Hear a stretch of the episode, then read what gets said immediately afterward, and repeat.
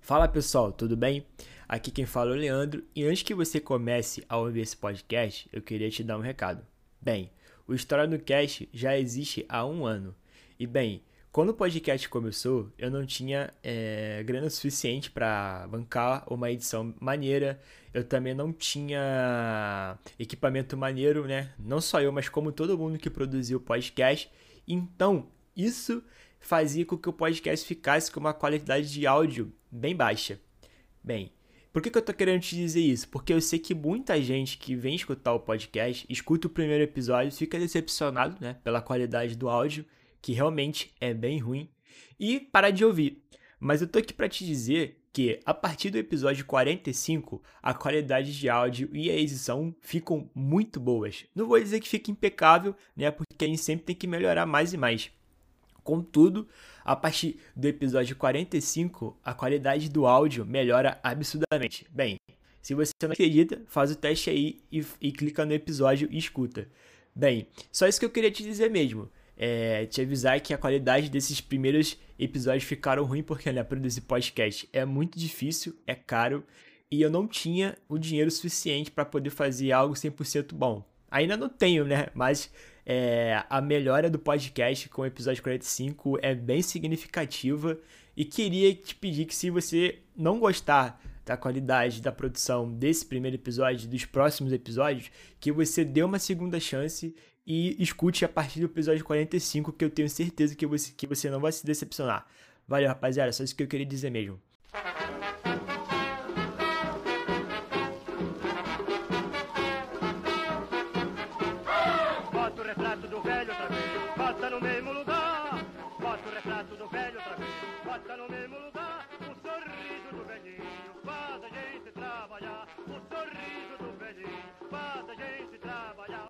Fala, meus vestibulantes! Estamos aqui para mais um episódio do História no Cast e hoje, né, é um episódio especial, um episódio que muita gente estava pedindo no Twitter, no Instagram, no Facebook, para é, ser feito um episódio voltado exclusivamente para quem vai fazer o Enem, para quem vai fazer a prova de história do Enem. Né? Se você vai fazer o Enem, não tem como não fazer a prova de história. E é, nesse episódio, nesse primeiro episódio, né, dessa série dos temas que mais caem do Enem, que o História no Cast até a prova do Enem vai ser voltado exclusivamente para o Enem, para ajudar vocês aí. E hoje é, foram separados dois temas que são muito importantes para quem vai fazer a prova do Enem, que é a, a República, a primeira, a nova República, a primeira República, é, República do Café com Leite, República Oligárquica, que é, são nomes que usados para é, nomear né, esse período, mas que no fundo é tudo a mesma coisa, é tudo sobre o mesmo período. E o outro tema é a Era Vargas, que sucede né, a Primeira República, e ambos os temas são extremamente importantes para quem vai fazer a prova do Enem. E para fazer esse episódio aqui comigo, tá meu querido Igor Ribeiro. Por favor, se apresente aí. Fala pessoal, mais uma vez aqui nesse podcast. Vamos falar de Enem. Essa prova Isso. tão maravilhosa, tão tranquila. e como você disse antes, né? Vida de vestibulando não é fácil. Não é fácil. Foda. E, e tipo assim, eu achava que eu, so, que eu so, tinha sofrido né, para fazer a, a prova do Enem até conhecer o Igor que o Igor, gente, o Igor ele ficou, ele, ele já se prepara para a prova do Enem desde o ensino fundamental. Maravilha. Maravilha, fala um pouquinho dessa experiência aí, Igor, para animar a galera. Era isso, cara. Eu já fazia simulado modelo Enem desde o fundamental, até o ensino médio, estudei em colégio curso, cara totalmente voltado para o vestibular. E é isso, eu vi Enem minha vida inteira. Caralho, que, que maravilhoso. Maravilha. E a gente tá ansioso aí pra esse próximo Enem, né, cara? Porque a gente não, não sabe o que vai cair literalmente, é, né? Exatamente. É uma incógnita, cara. Tipo, o que a gente tá fazendo é referência às provas passadas. Mas pode estar tá tudo errado e cair um bagulho nada a ver. Pode recair aí um Revolução de 64, por exemplo. É, mano. O olavismo cultural. Olha aí, ó. Mas enfim. Mas enfim. Vamos lá, vamos começar a falar é, sobre república oligárquica. Bem, gente, que a primeira coisa, o que, que é oligárquica, né? Oligárquica vem de oligarquia. E oligarquia é, é, são um grupo de pessoas que eles concentram o poder em suas mãos e nesse caso, né, nesse, nesse caso específico aqui da Primeira República, eram os grandes cafeicultores e os fazendeiros que controlavam a política do país, não é, Igor? Exatamente, cara. É, só para contextualizar aqui, a República Oligárquica ela vem posterior à, à República das Espadas, que teve dois presidentes militares, e a República Oligárquica representa a ascensão da classe cafeicultora ao poder, ou seja, a ascensão dos civis na presidência da República, que começa com o primeiro presidente, que é o Prudêncio de Moraes. Sim, e as oligarquias elas não, elas não têm, elas não nascem, né, com essa força no, na República. Elas já tinham é, poder, né, na época do, da monarquia, né, na época do Brasil Império. E foi até bom você ter falado, né, sobre a República das Espadas, porque a intenção de, do, da, dos dois militares, né, que principalmente do, do Floriano Peixoto, era justamente acabar cortando o poder desses cafeicultores, né, dessas oligarquias. Só que ele não consegue, né? E depois, é, acho que foi, foi o quê? 1900 e, 1894 que a gente tem o primeiro, né, presidente civil, que foi o que você falou aí, né? Qual, qual que é o nome dele? Esqueci. de Moraes.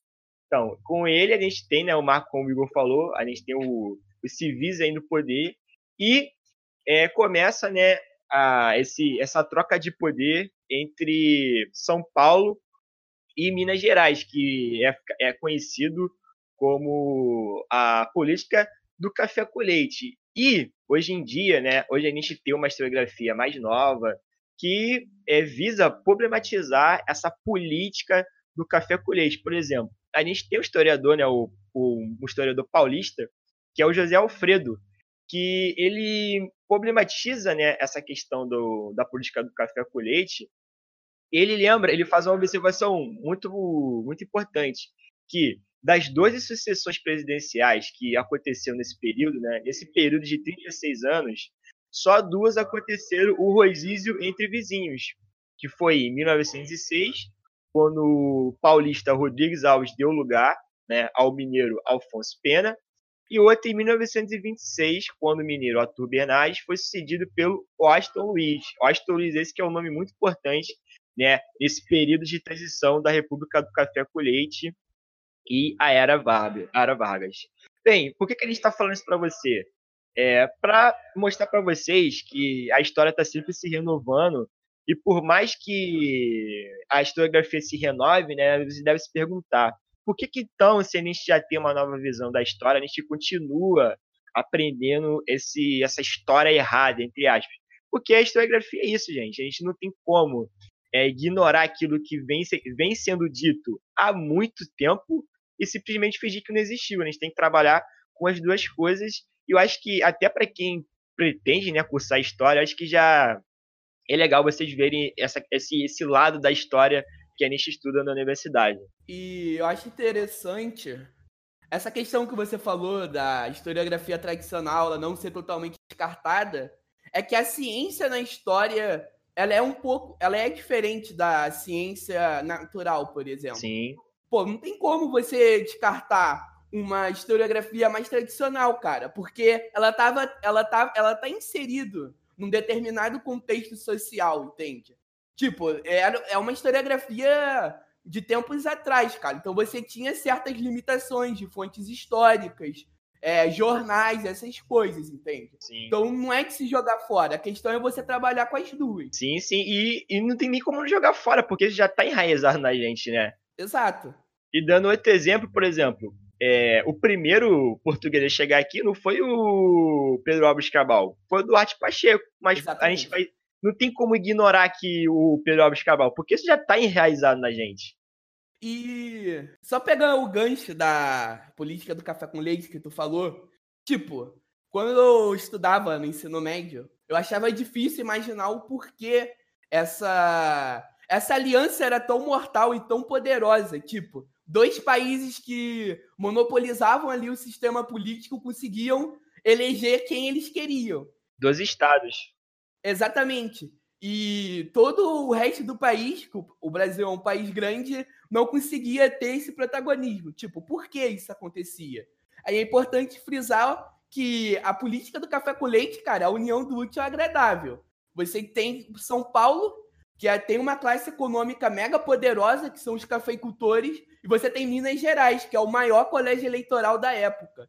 Ou seja, você junta os poderosos com a grande quantidade, com a, com a grande quantidade de eleitores. Tipo, é uma aliança mortal. Sim. Que vai conseguir manipular o sistema político de acordo com os interesses deles. Sim, e falando dessa questão de como que eles ficaram tanto tempo no poder, a gente consegue ver a, a historiografia antiga explica isso, né? O quê? O que, que acontecia? Muitas fraudes eleitorais eram feitas, né, no sistema eleitoral. E e falando nisso, a gente tinha também a política dos governantes, né? A política dos governadores, na verdade. Que as, as eleições, né? A eleição presidencial e a, a eleição dos governadores, elas eram muito interde, interdependentes. Né? Ou seja, para alcançar o poder, os políticos eles dependiam um dos outros. E nisso nascia as alianças, né? O presidente, para ser eleito, ele oferecia apoio político e financeiro aos governadores, né, os governadores de estados, e em troca disso ele ganhava voto. E aí que tá, porque os governadores de estado faziam a mesma coisa, né? Que, e eles faziam isso com quem? Que eram os coronéis, né?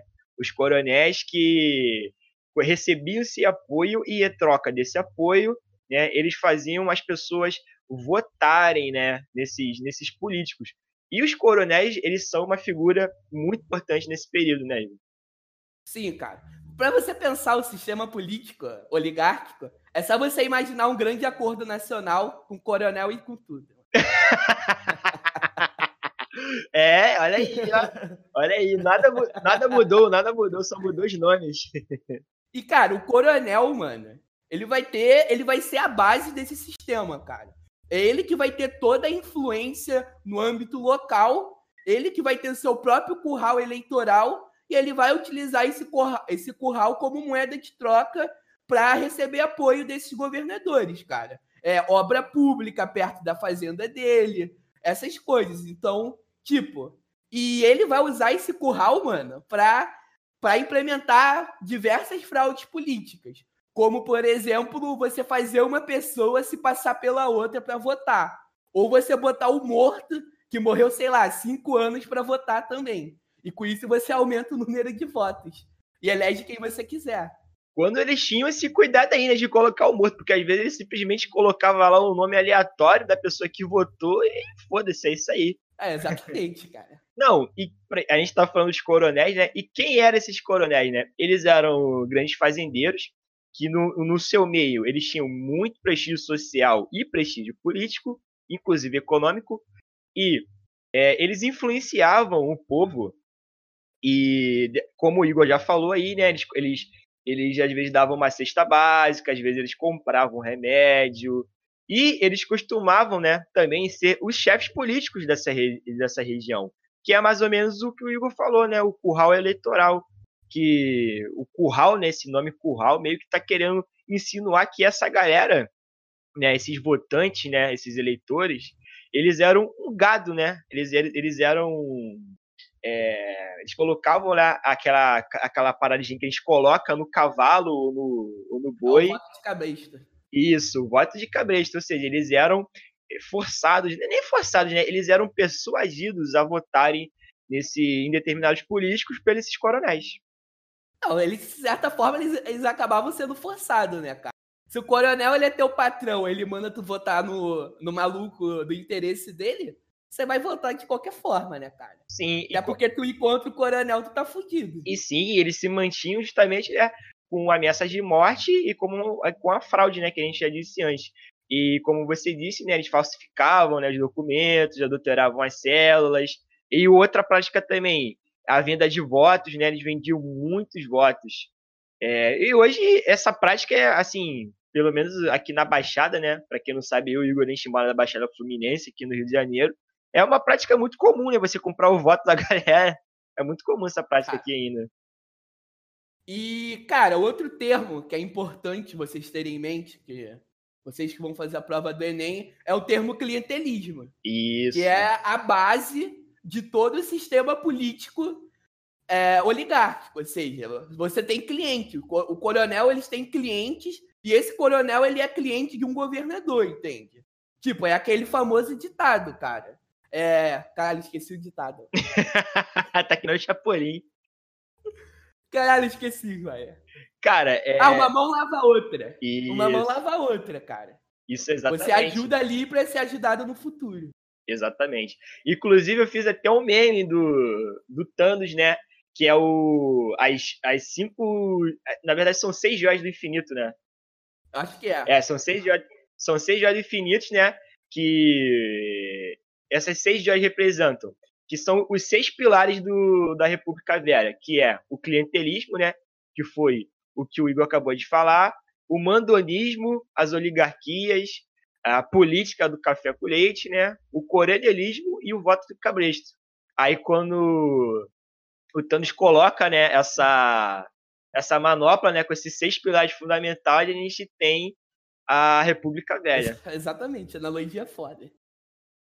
Sim, sim. Esse meme foi na época lá do.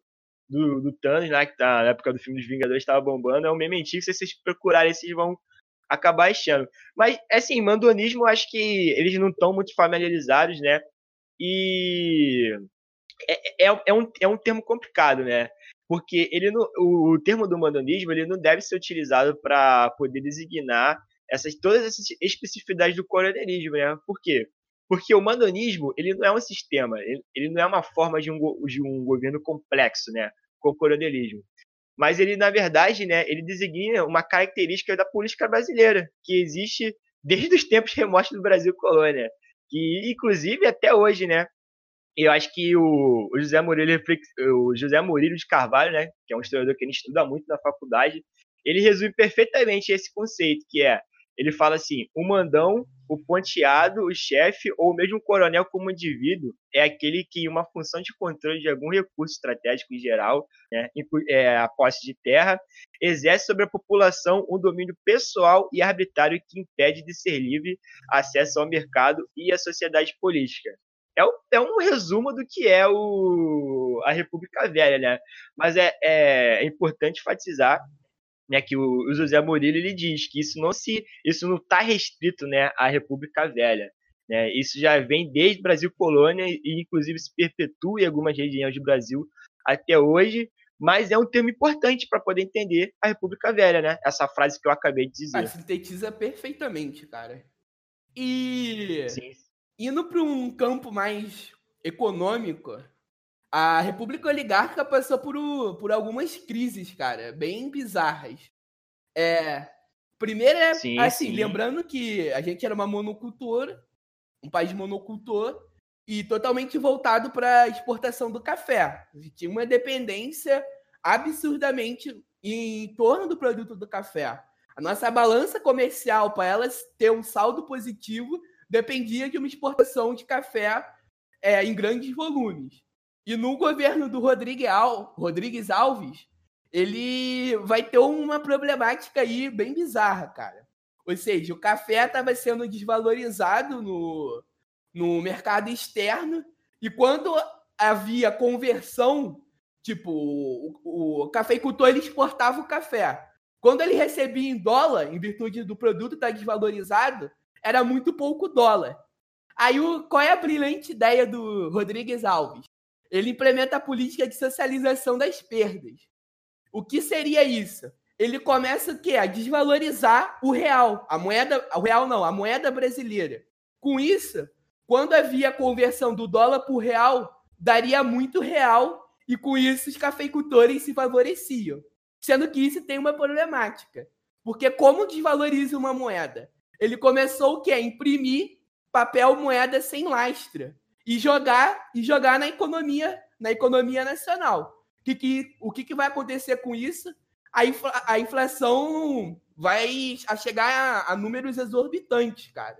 E com isso ele vai passar por o período oligárquico, uma parte dele vai passar por uma crise absurda. Sim, e você acabou de citar, né, uma crise econômica e também tinha, né, as crises é, civis, né? A própria revolta da vacina é um exemplo perfeito disso, né? Aqui no Rio Sim. de Janeiro, o, em 1904, né, o prefeito do Rio de Janeiro, Pereira Praças, é, ele decide, né, é, começar a tomar uma política de embelezar a cidade, né? De, de, de, ele tinha um projeto de fazer do Rio de Janeiro a Paris do, do, Brasil. A, isso aí, a Paris tropical. E o que, que ele começa a fazer? É, ele começa né, a derrubar os cortiços que tinham na cidade. E as pessoas que moravam nesses cortiços, o que, que eles fazem? Eles migram para um lugar mais próximo e mais barato, né, que eram os morros. E daí é, começam a surgir o que hoje vem a ser as favelas. E o Rio de Janeiro também passava por crise né, de, de doenças, né, porque não tinha um sistema de esgoto efetivo. Então, epidemias como febre amarela era bem comum. E com isso, né, o Oswaldo Cruz, que era um sanitarista muito famoso da época, ele decide vacinar essas pessoas para conter né, essas epidemias. Só que tem o um problema. Eles, não, eles iam vacinar as pessoas, só que eles esqueceram de avisar para as pessoas que, eles, que elas iam ser vacinadas, né? E o cara já chegava assim, porra, o maluco chegava na porta da pessoa com a porra de uma vacina enorme na mão e falava, porra, cara, então tem que te vacinar. E, pô, as pessoas não sabiam o que, que era isso, né? Pô, vacinar, o que, que é isso, né? Pô, você, você. Hoje em dia a gente sabe o que, que é a vacina. Mas mesmo que chegue uma pessoa aleatória na porta da tua casa falando que tem que te vacinar, eu acho que você não vai deixar, né? Acho que você vai achar meio, você vai achar meio estranho. Então, o que, que aconteceu? As pessoas começaram a se revoltar, é, é, muitos tumultos foram criados, protestos, quebra-quebra, e isso ficou conhecido como a revolta da vacina. E, e cara, é, é, muito interessante a gente pensar a revolta da vacina, porque a gente consegue ver que era um projeto legal, né, para as pessoas não terem mais doenças, só que não foi pensado de baixo para cima, né? Foi pensado extremamente de cima para baixo. E hoje em dia a gente tem muitas políticas que ainda são criadas dessa maneira, e às vezes são até ideias boas, mas não tem, né, não tem participação popular. É, cara, tipo, e sem contar que a população tinha muita desconfiança do governo, cara. O governo ah, não era bem visto. Era um governo elitista. E quando eles começam a implementar essa vacinação obrigatória, eles começam a desconfiar, cara, achando que vai ter algo de errado, que eles vão morrer, essas coisas. É sim, uma desinformação sim. absurda. E pegando esse gancho da, da reforma urbana do Pereira Passos, Cara, é importante frisar que o impacto dessa reforma foi, tipo, absurda. Tipo, a estrutura urbana do, do, do, do Rio de Janeiro, antes da, dessa reforma, era um bagulho colonial, cara. Tipo, era muita viela estreita, é, casarão grande. E o Pereira Passe começa a botar isso tudo para baixo e, come e começa a incentivar o quê? A construção de ruas largas e no final dessas ruas uma grande praça. Tipo, grande. É, se você tiver a oportunidade de um dia visitar o Rio de Janeiro, grande, grande parte dessas praças foram construídas na época do Pereira Passa. Como, por exemplo, a Praça Tiradentes. Exato, exato. E caminhando um pouco, um pouco mais né, para o fim desse período, né, em 1926 né, a gente ainda tinha né, República do Café do Leite, que a gente já falou que era o revezamento, os presidentes de São Paulo e Minas Gerais, funcionou perfeitamente por 36 anos. Enfim, só que no final né, desse período, a gente tem um nome que é extremamente importante, que é o Washington Luiz.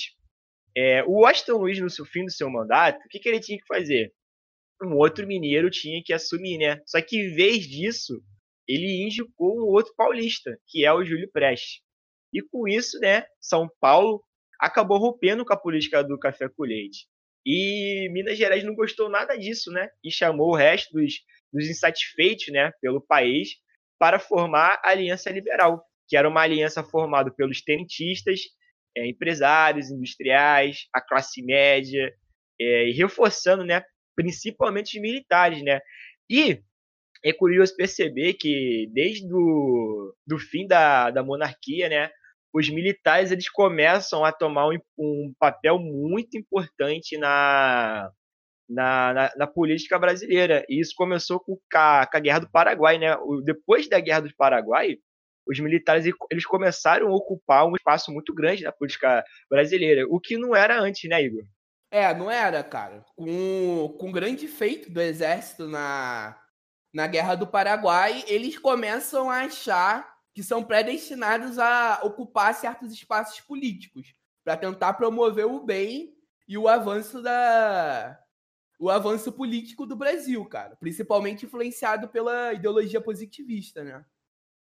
Exato.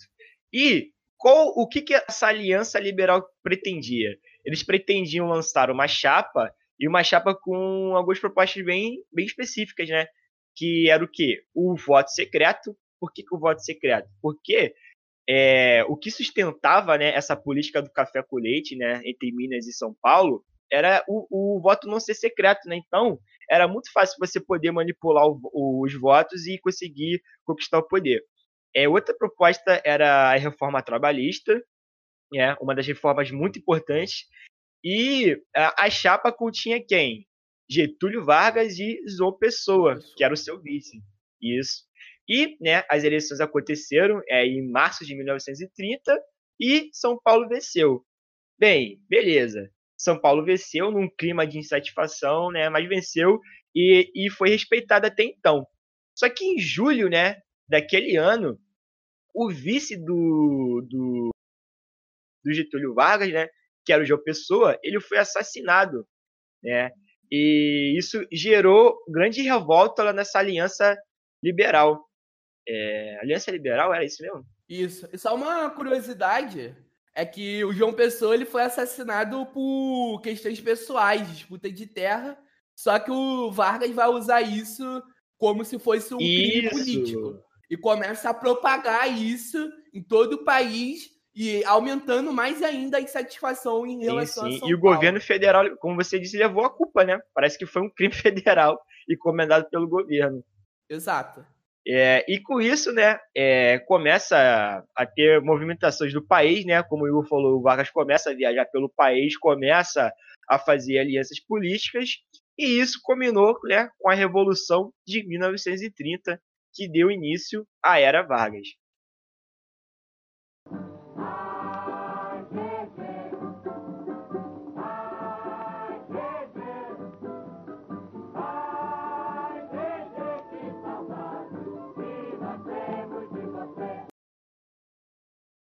E bem, é, provavelmente vocês já sabem né, que a Era Vargas é dividida em três períodos, e então, em 1930, a gente começa a, a ir com o primeiro período da Era Vargas, né, que era o governo provisório. Que que se, e qual era a intenção desse governo? Era, é, visava né, reforma política e acabar com as oligarquias. Né?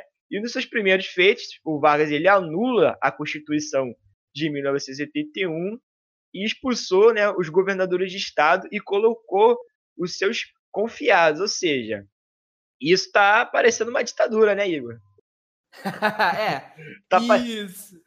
Tá parecendo um uma ditadura. Que em 1932 ele vai instaurar o voto feminino, cara, e o voto secreto. Sim, e sim. logo depois ele cria a Justiça Eleitoral, que vai substituir a Comissão Verificadora de Poder, que era uma instituição da República Oligárquica que servia como função prática é, anular é, um possível candidato que conseguisse se eleger fora do grupo oligárquico. Agora vai ser uma justiça eleitoral. E outra questão também é que ele passa, o Vargas passa a governar através de, de intervenções, cara. Sim, Como sim. você mesmo disse, ele tira os governadores, bota os interventores, e isso vai gerar uma grande satisfação, principalmente por parte de São Paulo, né? Porque São sim. Paulo tinha um monopólio, o protagonismo da, das instituições políticas, e agora ele está perdendo muita coisa. Sim. Isso vai proporcionar a revolta constitucionalista em São Paulo, de 1932, onde há uma revolta que eles vão. A principal reivindicação é a retirada do Vargas do poder e a criação de uma Constituição nova. Sim, e além da intervenção política, também tinha intervenção econômica, né? Por quê? porque, como o Igor disse, né, é, em 1900 ele falou, né, que da, da intervenção do, do outro presidente, que agora esqueci o nome, né, da questão do, da moeda, né, que era algo relacionado com café. E em 1929 a gente teve né, a crise de superprodução e é, muito, muitos países pararam de comprar café do Brasil por causa dessa, por conta dessa crise, né? Então começou a ter muita demanda em excesso. E o que, que o Vaga faz para resolver esse problema? Ele queima é, esse excesso de café.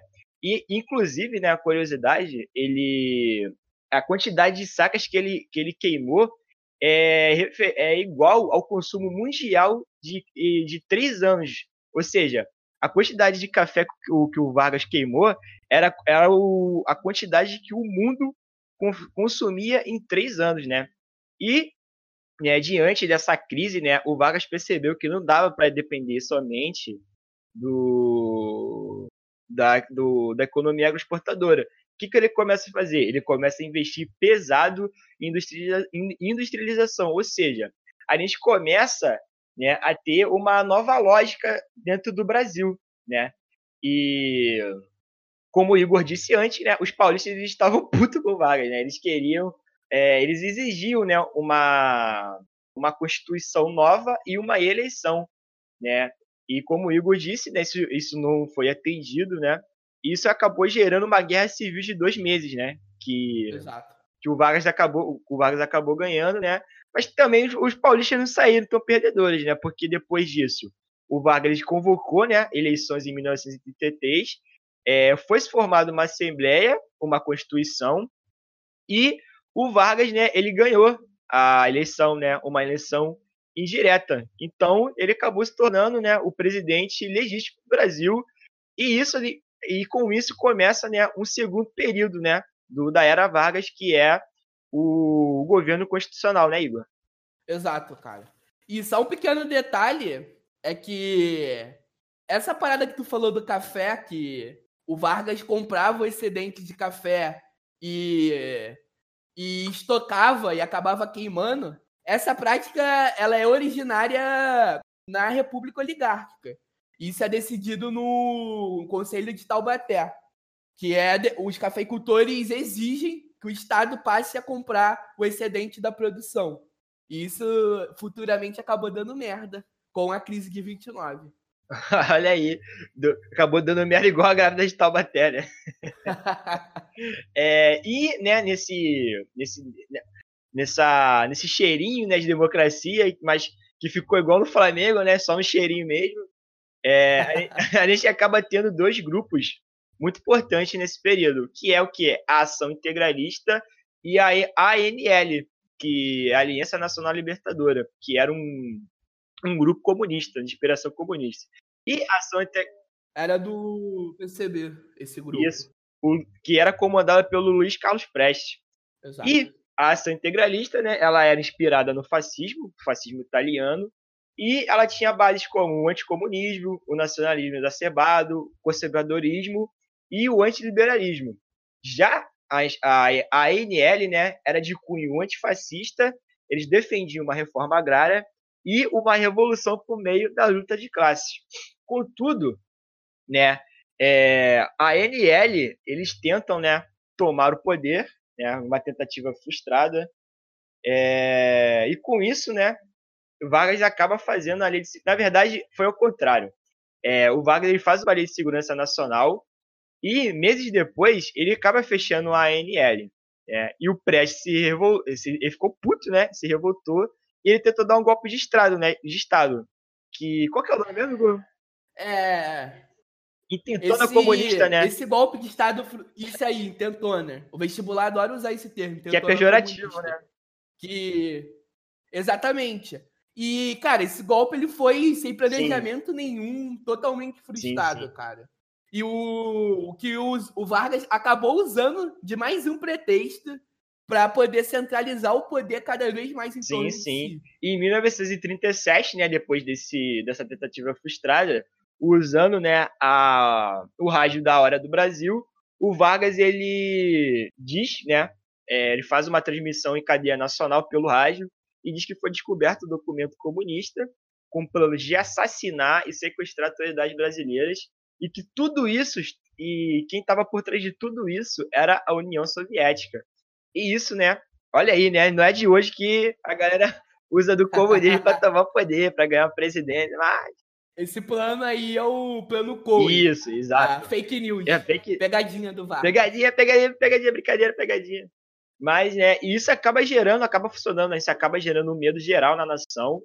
E, né, as pessoas começaram a ficar com medo né, dessa ameaça vermelha. E com isso, né, o Vargas, ele aconteceu exatamente o que ele queria, né? As pessoas ficaram com medo e isso foi um pretexto para fazer o quê?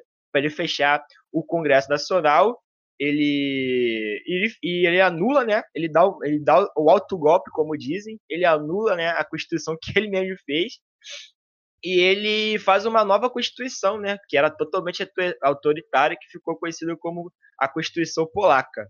Né? E o que, que, isso, e que, que isso gera? Né? Isso acaba acabando com as eleições, partidos políticos, e ele nomeou novamente novos interventores para cada estado, né, com o intuito de diminuir a autonomia federativa e ele também faz algumas coisas né, para poder agradar o povo né, e poder é, manter essa ditadura, porque uma ditadura não consegue se manter é, simplesmente pelo medo. Né? E o que, que, ele faz? Ele concede, ele concede uma série de direitos trabalhistas para o povo, né? o terceiro, né, as férias e outras coisinhas a mais. Salário mínimo.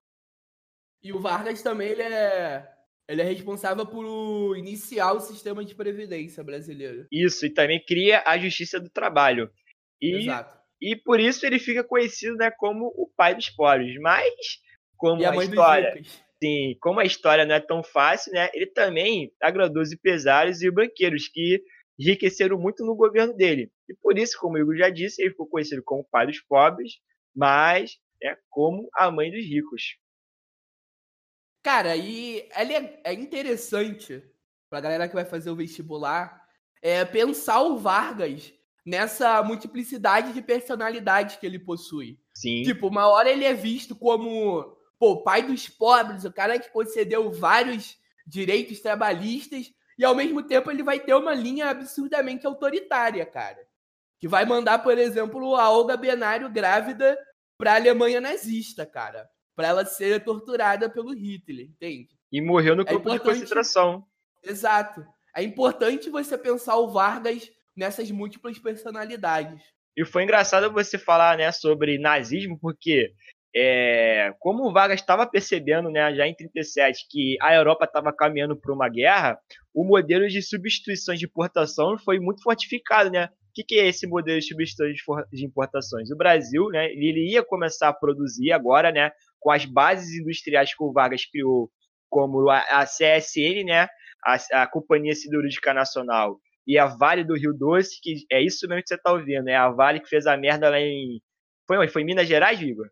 Foi Minas. Então, é a Vale do Rio Doce, antigamente, era uma empresa 100% estatal, né? E com isso ele criou a base para fazer esse modelo de substituição de importação. Mas o que isso tem a ver com a Segunda Guerra? Bem, é óbvio que com a chegada da guerra, a indústria, né, que era que, que fornecia as coisas que o Brasil comprava, ela, a indústria come, começaria a se voltar mais o quê? Para a produção bélica. Então, com isso, o Vargas começa a incentivar a industrialização brasileira e nesse contexto também que o Igor falou, né, de nazismo, é, o Vargas ele pagava de neutrão, né? Ele pagava de neutrão e é, em 1942 ele acabou né, rompendo com o eixo, mas ele simplesmente não rompe por romper, né?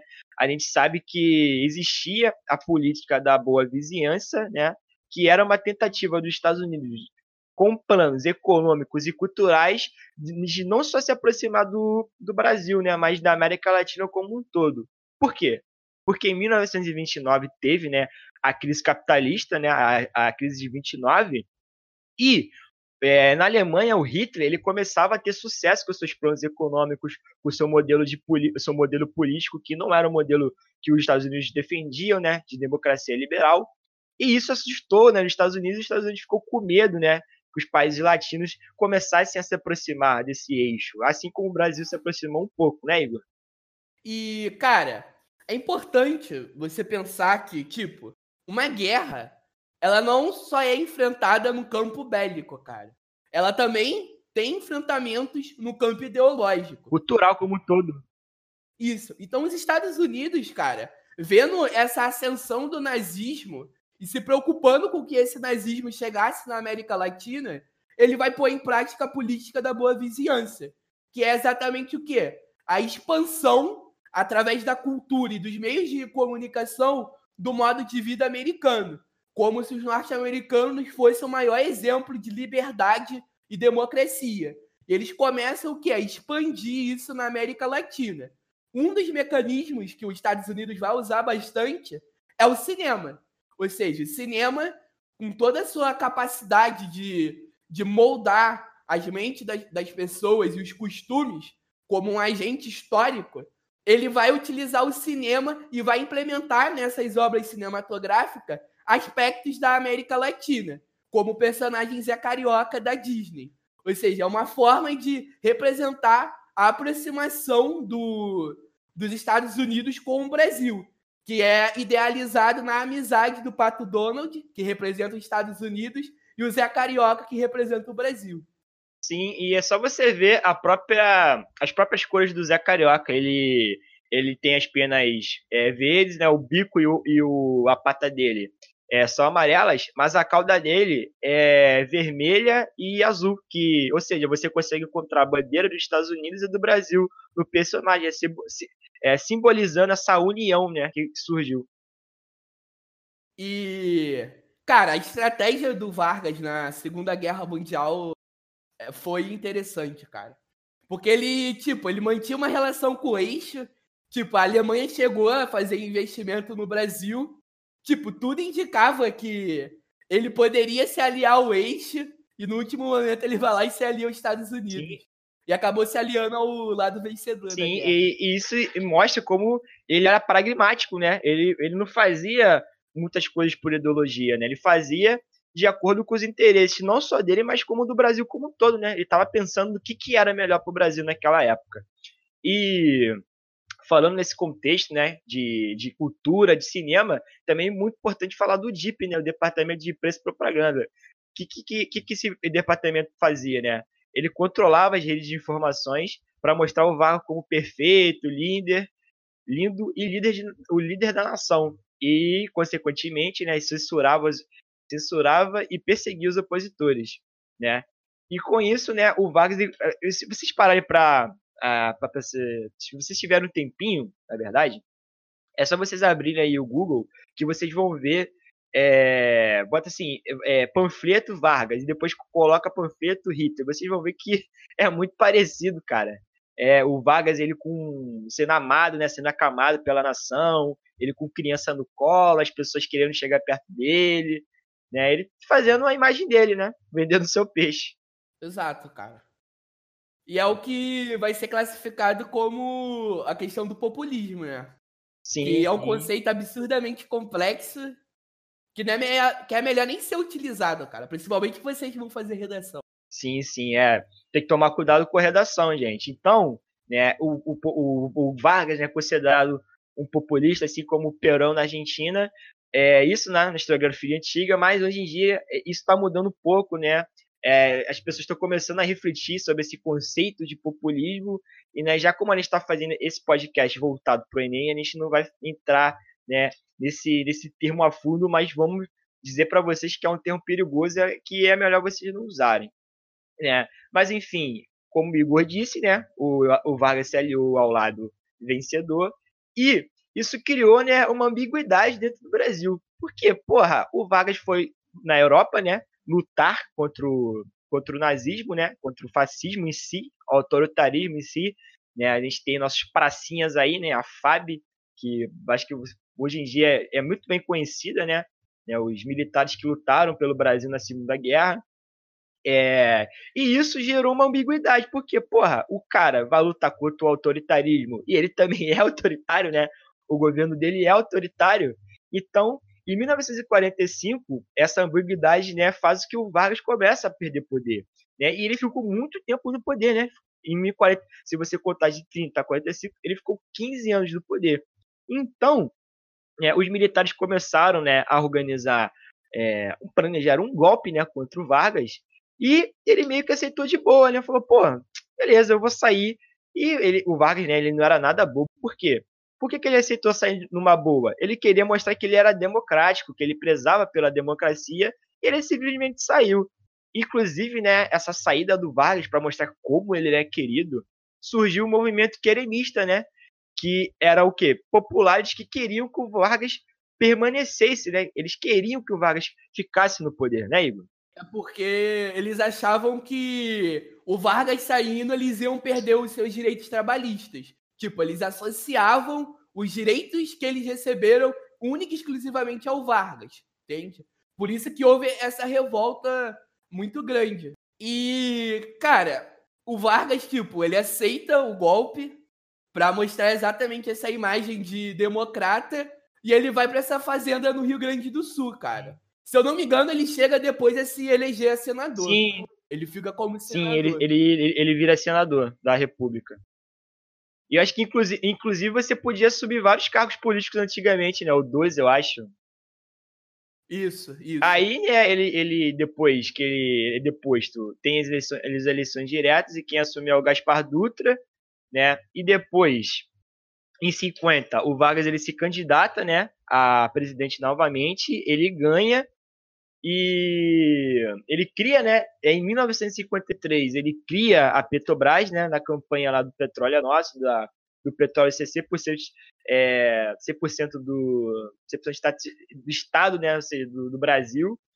E o Vargas ele começa né, a ficar com a figura muito desgastada, né, Igor? Exato, cara. Começa. Cara, os militares já começam a querer se articular um, sei lá, como um embrião do que seria o golpe de 64. Sim, sim. Não é à toa que muitos historiadores falam que quando o Vargas se suicida, ele acabou adiando o golpe, cara, em 10 Sim, pelo clamor popular que a sua morte gerou.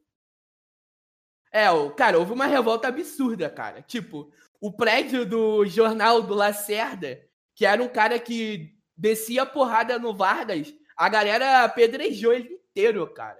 Tipo, ele teve que até sumir durante um tempo, porque geral tava puto Sim, inclusive, né, o Carlos Lacerda, um, um dos fatores dessa crise, né, e, opa, só tem um botão aqui. É, um dos fatores dessa crise é que um pouco, um pouco tempo antes do, do suicídio do Vargas, o Carlos Lacerda estava andando de carro né, com um militar e ele sofreu uma tentativa de assassinato, mas quem morreu no lugar dele foi o militar. E né, eles começaram a atribuir que o mandante desse crime era o Vargas, né? E, inclusive isso é uma história que é mal, mal contado até hoje, né? A gente não sabe o que aconteceu. É porque falam que eles chegaram a pegar, tipo, um cara que era amigaço do Vargas, sempre tava ali do lado dele, e que ele teria assumido ter sido o pistoleiro que tentou matar o Lacerda. Sim, sim. Tipo, essa história é bem ambígua. Sim, é bem, é bem confusa essa história. Então, e a mídia também tava, né, em cima do Vargas, e o Vargas viu que é, ele iria né, ser deposto provavelmente ele nem iria sofrer um golpe direto. Provavelmente ele iria sofrer um impeachment, né? Seria, provavelmente seria o primeiro presidente do Brasil a sofrer um impeachment. Poderia até ser preso. E o Vargas viu, né? O Vargas não queria, né? Sofrer é, é com essa humilhação. Ele viu que ele não tinha mais saída política, que a vida política dele estava morta, inclusive poderia estar em perigo. E ele optou, né, pelo suicídio, né? Ele saiu da vida e entrou para a história. Exato. E com isso, né, a gente chega com ao fim, né, do, do, do segundo, do segundo mandato do Vargas, né, de 50 a 53. 54. Com, isso, com 54, com né, o suicídio que mudou, com certeza mudou para sempre, né, é, a história do Brasil. E como o Igor disse, né, adiou o golpe militar, né, como muitos historiadores defendem, como os militares estavam se articulando né, para poder dar um golpe no Vargas e assumir, e adiou esse golpe que acabou acontecendo em 1964. Isso aí. Isso aí, galera. Então, é. é, é... Pô, cara, na verdade, na verdade, eu queria dar uma dica de, de prova pro pessoal. Fala aí. Eu sei que o que eu tô falando agora parece ser algo óbvio, mas tem muita gente que acaba fazendo isso quando vai fazer a prova do Enem. Tipo, a prova de humanas, ela é dividida em três setores, certo?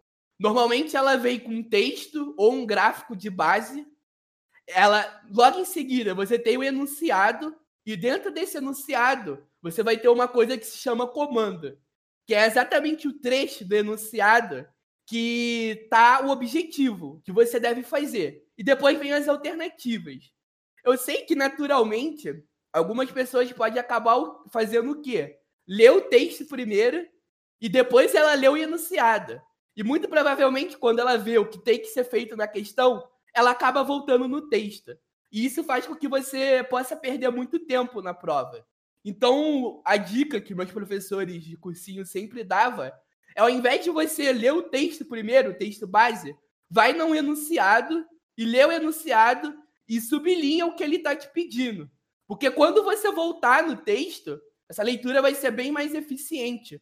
Porque você já vai ter em mente o que a questão está pedindo, entendeu? E também tem muita questão, cara, que nem precisa ler a porra do texto.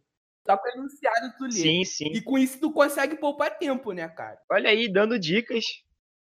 Porque o Enem agora é linguagem humana e reação, cara, no mesmo dia. Sim, sim. E muitas das vezes, né, não existe prova de história, prova de geografia, né? É tudo a mesma coisa, né? Às vezes as questões misturam filosofia, história, geografia. Exato, pode... cara. Exato. É maneiro seguir essa dica aí para poupar tempo e aumentar a eficiência da leitura na prova. Que uma hora ou outra tu vai ficar mega cansado. É desgastante, mano. Sim, sim. E com isso a gente encerra né, o primeiro episódio dessa série aí de temas que mais caem do Enem. Espero que vocês gostem. Provavelmente eu e o Igor a gente deve gravar outro episódio nessa semana agora, né? No começo da semana, provavelmente, segunda ou terça. E é isso, galera. Espero que vocês tenham gostado. Valeu, pessoal. Até a Valeu. próxima. Valeu. Falou!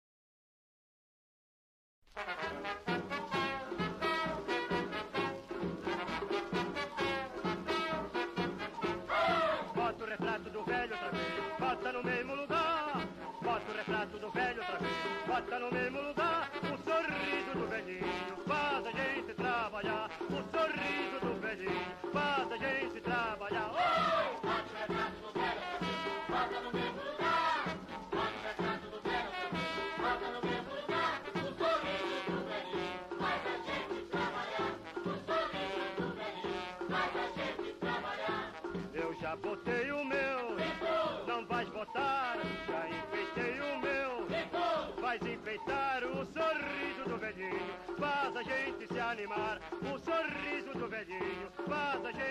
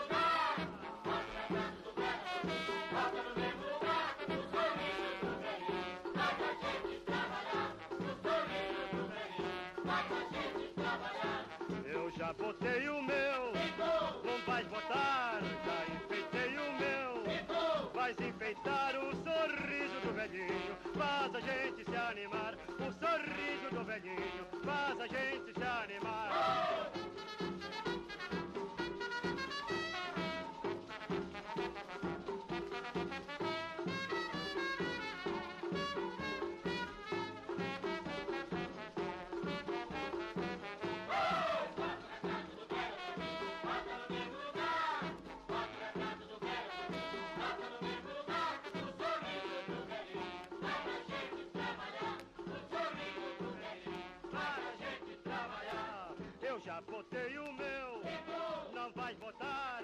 Já enfeitei o meu, vais enfeitar. O sorriso do velhinho faz a gente se animar. O sorriso do velhinho faz a gente.